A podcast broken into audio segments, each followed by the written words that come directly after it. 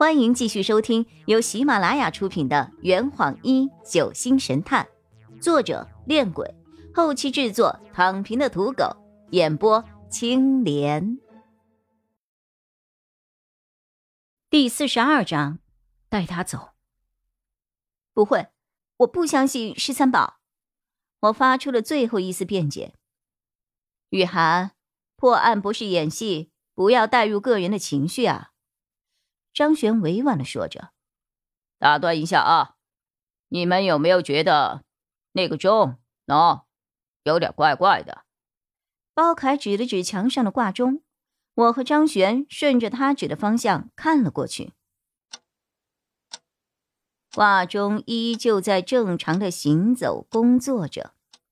我将挂钟停走过的事情告诉了他们，又加了一句：“有人装了新的电池了吧？”我不是说它坏了，你们留意一下时间。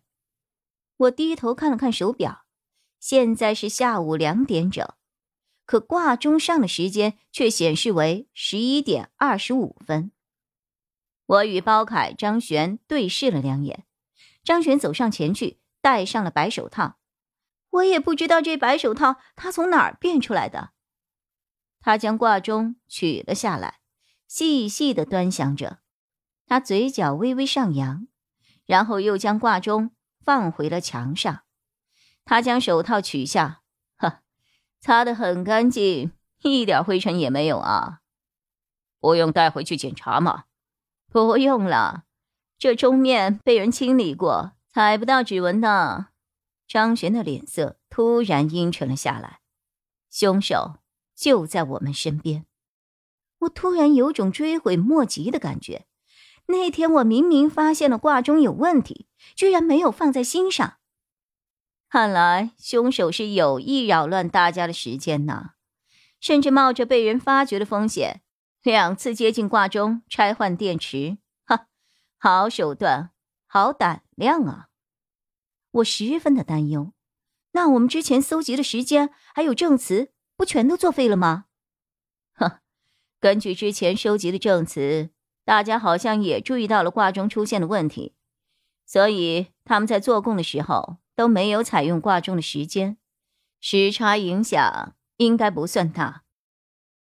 既然大家都注意到了，那为什么没有人说这个事情呢？钟表停走，大家第一反应就是电池没电了，谁又会想到这是凶手设下的诡计呢？叫下一个人来吧，我们还有五个人呢。韩辉走进房间的时候，他的眼神中满是学识和涵养，笔挺的身材让他整个人看起来显得十分精神。张璇细细的打量着他，开始问道：“韩辉，是，年龄，二十三，职业，燕南大学植物系在读研究生。你知道丁思琴和林允涵的关系吗？知道。”张璇的话风转得太快，韩辉回答的也很快。既然你知道为什么要去撩拨那个女孩，韩辉沉默了一会儿。她非常的吸引我，而且，而且她一点也不快乐。和那个男人在一起，简直比地狱还要痛苦。所以你就想当救世主，将一个女孩从水深火热中。救出来。韩辉面色沉重，目光十分坚定。小琴是个好女孩，再和林雨生那样的人待在一起的话，迟早会害了她。所以，你计划怎么拯救这个女孩？又是长时间的沉默。韩辉支支吾吾的：“我可以带她走。”这就是一个高材生的答案呐。你真的以为逃走了就能够解决所有的问题？你太年轻了，孩子。张璇说这话的时候，我忍不住笑了。张璇好像比韩辉还要小五岁吧？你很有学问，也很会说话，前途是一片光明的。可在情感上，一旦遇到了棘手的麻烦，你的思想和行为就会受到经验的约束，因为。你没有解决这一类问题的经验，简单来说，你情商、智商都很高，可一旦进入了实战危机，你就软掉了。年轻人，不是只有书本和实验室才能提高你的学识，你缺乏解决实际问题的能力。箭毒木的毒性、化学成分以及使用方法固然很重要，但更有价值的是它的使用时机和使用对象。你明显不具备能够准确掌握后者的能力啊！你缺乏正确决策和处理事物的能力。情感方面，你会用一走了之来处理问题。哈，那我相信你在困难面前也会采取一些只看眼下、不计后果的手段。不，我没有。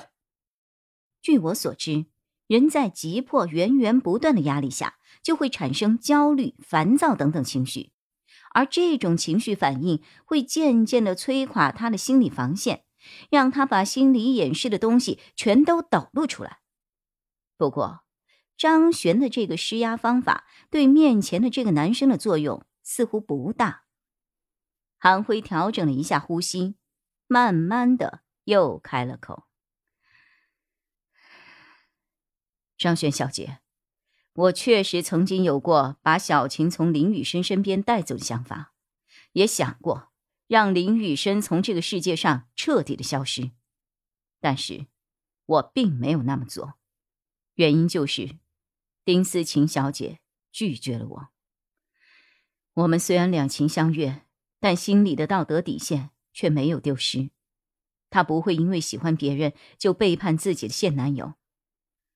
我也不会因为喜欢一个女生，就违背一个人最基本的道德底线和法律底线。唉，张璇呼出了一口气后，靠在了沙发上。书读得多就是厉害，重压之下还能如此的从容不迫、稳定情绪回答问题啊！哈，我是该夸你心理素质强，还是该提防你不走寻常路呢？二者都不用。我能够冷静下来面对你的提问，只是因为我问心无愧。十一号下午大约五点十分，你去找林雨生做什么？韩辉愣了一下，你怎么知道？张璇摇了摇头，错了，你应该说我没有去找过他才对啊。